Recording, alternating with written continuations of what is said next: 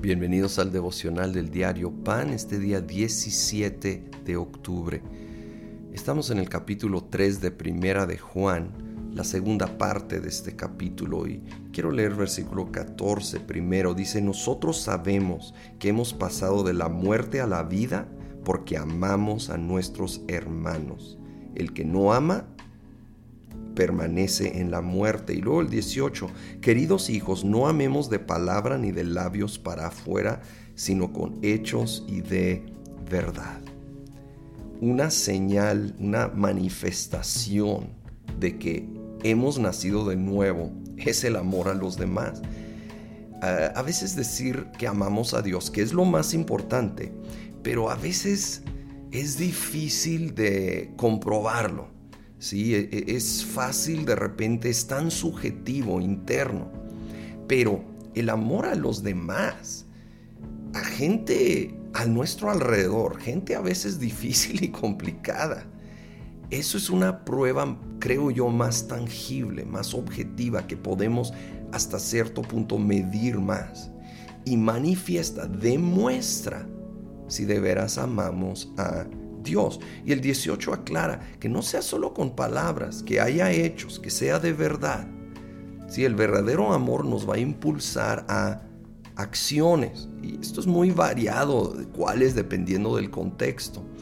Pero si no hay ninguna acción, ningún cambio en nuestro trato y solo es en palabra, necesitamos evaluar honestamente si de veras hay amor en mi corazón por esta persona, cómo puedo demostrarlo, cómo ponerlo en acción, no solo en palabras, y asegurar que efectivamente el amor de Dios está gobernando cada área y aspecto de nuestra vida y nuestras relaciones interpersonales.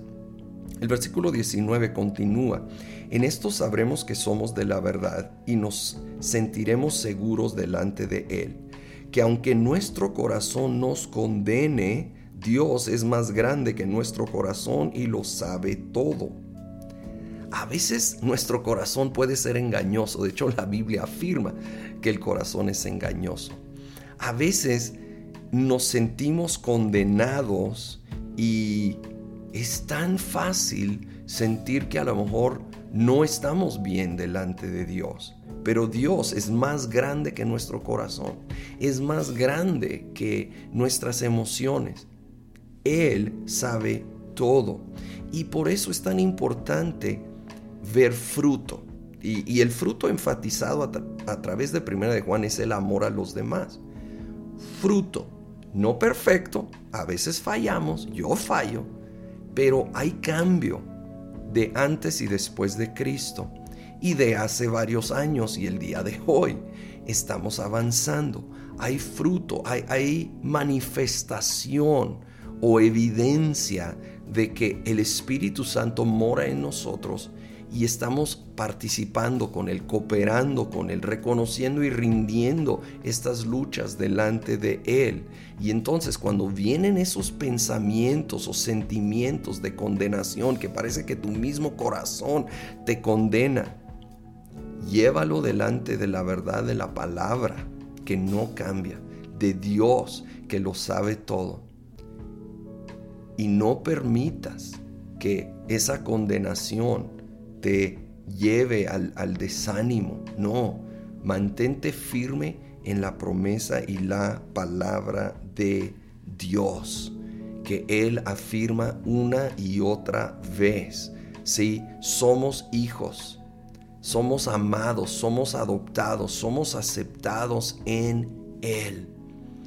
Y si tenemos luchas, y tenemos días malos y de repente actitudes incorrectas hacia los demás pero no nos quedamos ahí, no nos conformamos con eso, lo llevamos delante de Él, lo confesamos delante de Él y con la ayuda del Espíritu Santo vamos hacia el cambio, la transformación que solamente un hijo, una hija de Dios puede vivir porque el Espíritu Santo mora en nosotros.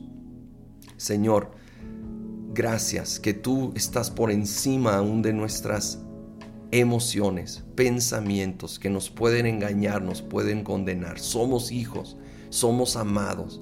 Ayúdanos, Espíritu Santo, a amar a los demás. Espíritu de Dios, trae convicción cuando estamos fallando.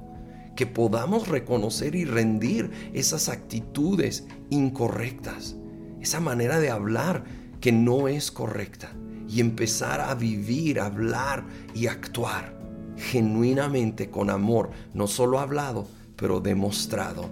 Lo pedimos en el nombre de Cristo Jesús. Amén.